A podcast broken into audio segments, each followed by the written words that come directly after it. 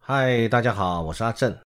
今天是二零二一年的六月七号，欢迎各位继续收听我们社会是正经聊的第九集。今天的主题聊的是中国大陆的战狼外交转弯了，以及美国又扩大了五十九个陆器为投资的黑名单。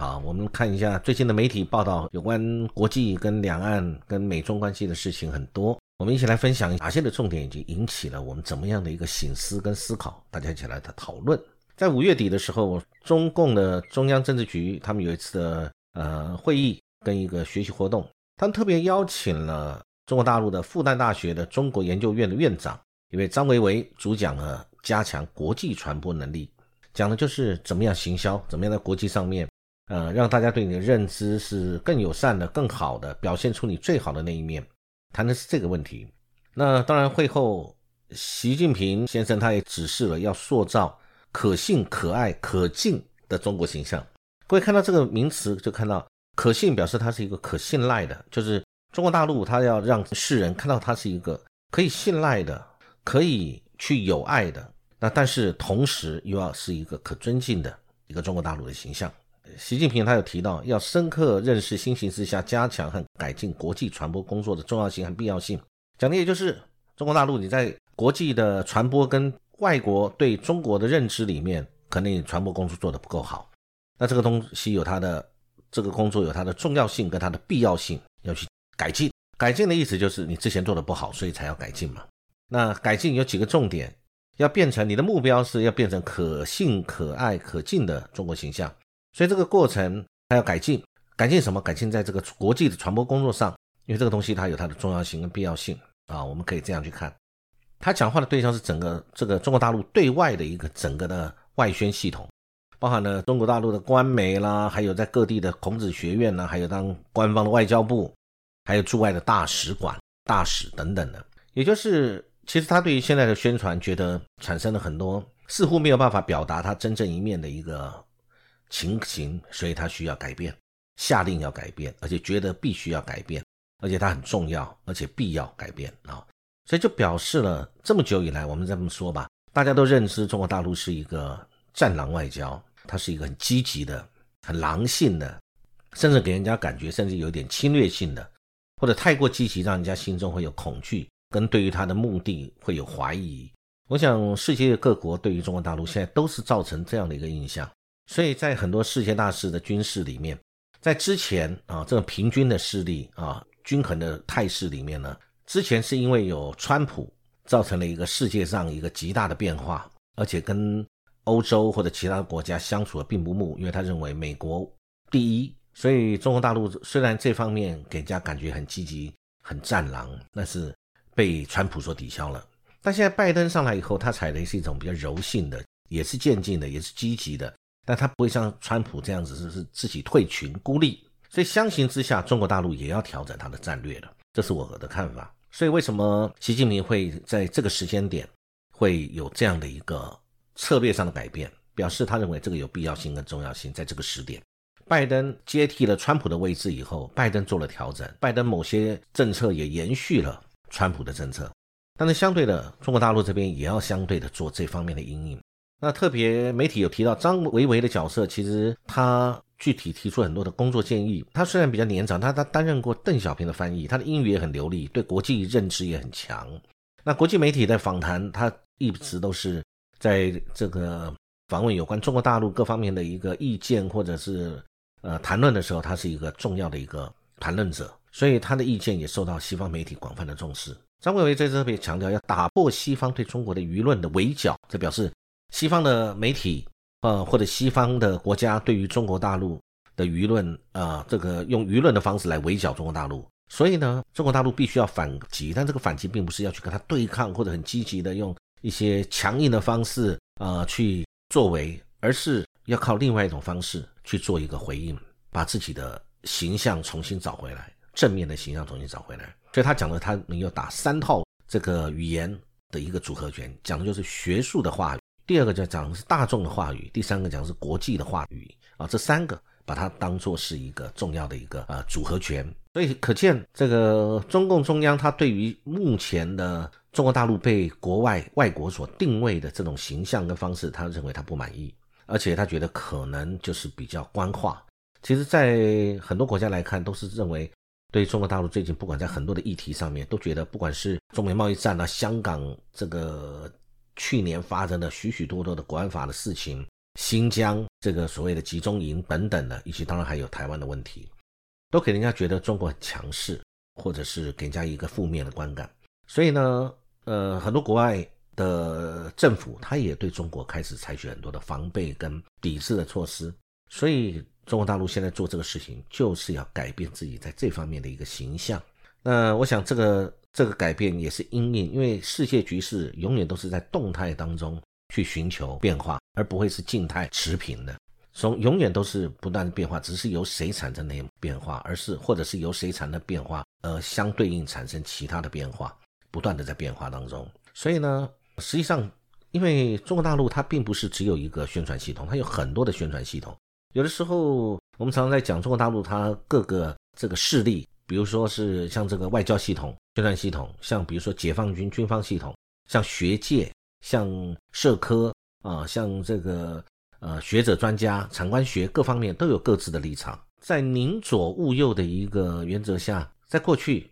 其实就踩的就是强硬。你这个部门啊，你外交系统很强硬，那相对的我军方那更不能示弱，我更得要更强硬。那么，所以就是类似这样的一个概念之下呢，各个部门、各个不同组织职能的这个中国大陆的各个政府的相关的系统，包含军方的，大家竞相去比赛强硬，实际上这个整体跟长期而言、广泛性而言，对中国大陆的形象其实并不一定好。所以呢，其实受这个受到这样的一个影响，其实吃亏的是中国大陆。那所以呢，这一次我们可以看得到这个。中美之间的一个竞争，从川普时期一路到延续到现在拜登主政，但是中国大陆在欧洲方面跟在非洲方面一直着力很深，不管是像最近的疫苗外交，对于拉丁美洲美国的后门也做了非常多的工作。你看中呃中国大陆现在已经疫苗捐赠已经破三亿剂，但是美国现在才开始急起直追，准备了八千剂。呃，我们就感觉得到这个事情是，其实就是一个竞争。既然美国已经把它白热化定义为中美就是竞争，中国做的很多东西，也就是在跟美国竞争，只不过有些是台面化，有些是呃非台面化的。那中国跟欧洲的中欧协定努力了很久，谈判了六年多，在去年年底的时候签订，也就在拜登即将上任前没多久，这个签订了。那当然，这里面按照相关媒体的报道都谈到，因为这个是跟德国梅克尔有很深的关系，因为去年是德国是欧盟的轮值主席国，欧盟每年来轮值，去年轮到了德国，而德国的经济成长跟中国市场以及中国作为生产基地密不可分，一个是中国是市场，一个中国是工厂，所以呢，站在德国梅克尔总理在卸任前，他想留下他的一个政治的成绩，所以在。在一直这方面，他一直希望能够促成这个中欧的投资协定，那也促成了。是很可惜，因为发生了这一些一连串的一些事情。那同时还有经过欧洲议会今年因为三月对新疆人权有关的官员提出制裁，那中国大陆这边就做了一个反制裁。那这个反制裁因为这个比较直接、比较强硬，所以呢，他大肆的制裁了欧盟很多议会的议员。跟智库的学者，结果遭到欧洲议会的强烈反弹。因为站在欧洲的国家，虽然而德国有它的利益，以及别的欧洲国家对于中国大陆都有它各自国家的利益啊，他也愿意跟中国大陆来交往。但是因为这个欧洲议会强烈反弹，所以他们在这两个权衡之下，他们还是会遵照欧洲整体整个区域性，他们在民族文化各方面都相近，跟远在东方的中国而言。他们还是有他的亲疏远近之分，所以他们在五月二十号通过投票表决中欧全面投资协议呢，这个冻结啊就冻结了。那它解冻条件是什么呢？就是你北京你要撤销之前对我欧盟相关的，不管是议员啊，或者是学界人士啊、智库学者，你对我们的制裁，你如果制裁没有取消，我们就冻结。那这个来讲对拜登当然是好事一件啊，所以我们就可以看得到现在这个中国大陆也开始调整了。他要调整是因为，并不是他国际政治现实里面没有谁怕谁，站在中国大陆立场，他也不是什么惧怕或者是如何。但他这次要调整他的政策，他的策略，在短期、中期、长期而言，是一个有效的，是能够随时调和的做调整，做出最自己最有利的一种政策。所以呢，对他开始要调整。那所以习近平也只是也在强调对外要注重把握好基调。既开放自信，也谦逊谦和。开放自信有的时候就会自满，谦逊谦和就在这个过程当中要把自己拉回来啊，也要让人家不会受到呃这个逼迫感，也会感受到尊重，互利共赢。我想是这样的一个概念。希望未来这个中欧的这个投资协议可以解冻，这对中国大陆也好，对欧洲也好，是希望这个是会是一个好的事情。那但是呢，各位会发现当。中国大陆跟欧洲有矛盾的时候，美国绝对不会这个不见缝插针的。站在美国的立场，他当然他一定要针对一些事情，他必须要做。所以最近拜登准备要到欧洲去会议，去跟欧洲产生更多的一个连接。那同时，美国又再度发起对新冠肺炎的调查，希望是调查。那明年三月，这个中国大陆这边有北京的冬季奥运，同时明年习近平总书记也要连任。所以这都是现在要在各方面要维持稳定的一个情形。可是呢，在这个时候尴尬了，因为呢，之前有美国的史诺登，他揭秘了一些美国的一些啊机密或者监听对于各方面的一些不当的监视作为。就最近欧洲的媒体爆料了，这个国家讲的就是丹麦，美国的国安局在。这个二零一二到二零一四年之间，透过了丹麦的国防情报局，就等于是美国的国安局一样的。那这两个呃，美国的国安局透过丹麦这边的协助，借由丹麦的海底电缆，监控了德国、法国、瑞典、挪威等国的政要，其中还包含了德国的总理梅克。那如果这个是事呃事实的话，而且现在可能很多的证据显示这个事情是真的，这个对于他们双方的这个友谊是一个伤害。拜登这一次到欧洲，近期到欧洲去，也将面临这样的一个挑战，跟对于这些盟友对他的质疑，因为大家都会很不谅解这份丹麦国防情报局这一份代号叫做“邓哈默行动”的内部调查报告，那个讲了，这个其实就是一个丑闻，因为这一个是一个海底网络电缆，它很多的登陆主要登陆点都是海底，然后在丹麦这边登陆登陆站，那么在丹麦。登陆了以后，所以然后丹麦呢就跟美国来合作，让美国可以得到了这些的国家政要的讯息等等的，监视范围十分的广广泛，它可以拦截目标人物相关的手机简讯跟电话通话，还能获取他们在网络上的一些搜寻的内容、聊天讯息等等，这些东西都是很很机密的事情，尤其是相关的人士都是重要人士的时候，这个事情就会是很敏感的，所以呢。表示美国其实一直有在做这个事，然后这一次被揭露了，被抓到了。那别的国家有没有这么做呢？我们没有证据，不敢说。但是我认为有没有有的可能性当然非常高，因为每一个国家为了他自己国家的利益，跟他情报监听所需，跟他维护他相关的国防的安全、治安啊、经济等等的安全，他一定要尽他自己的力量去做他能做的。而这个能做的，在很多方面就比较灰色、灰暗。那你说这个相关的监听情报的工作，从古至今从来没有少过，所以各国是不是都有在做？只是有没有被揭露而已。那美国这一次被揭露了，那丹麦当然这次在众人眼中也会认为，丹麦你怎么可以背叛我们的欧盟，来跟美国做这样的事情呢？我想丹麦在现在来讲，对于自己在欧盟自身的处境也不是很好过。那这个事情会对丹麦自己在欧盟里面的角色定位会有很大的影响啊。那所以这个拜登总统最近到欧洲去，他即将面面对这样的一个事情。那但是同时，也在这个美国也对中国大陆也有他的一个手段，呃，他软的更软，硬的更硬。我我们可以这样来形容拜登。他美国总统拜登在六月三号的时候，他签署了一个行政命令。他宣布要禁止投资与中国国防和监控科技相关的企业，点名了五十九个。那这里面包含了大家都知道的，之前已经被被川普时代就已经这个列在黑名单上面的，比如说华为啊，或者晶片制造的中芯国际等等的。那还有中国三大电信公司，包含中国移动、中国电信跟中国联通啊，这些公司都在里面。那川普那个时候四十八家入气，到了拜登这个时候有五十九家。那当然，我们之前有聊过，小米最近他已经脱离了这个拜登的投资禁令的清单，表示小米因为小米经过法院的判决以后，他这个胜诉了，所以美国政府当然得把小米排除在外啊。那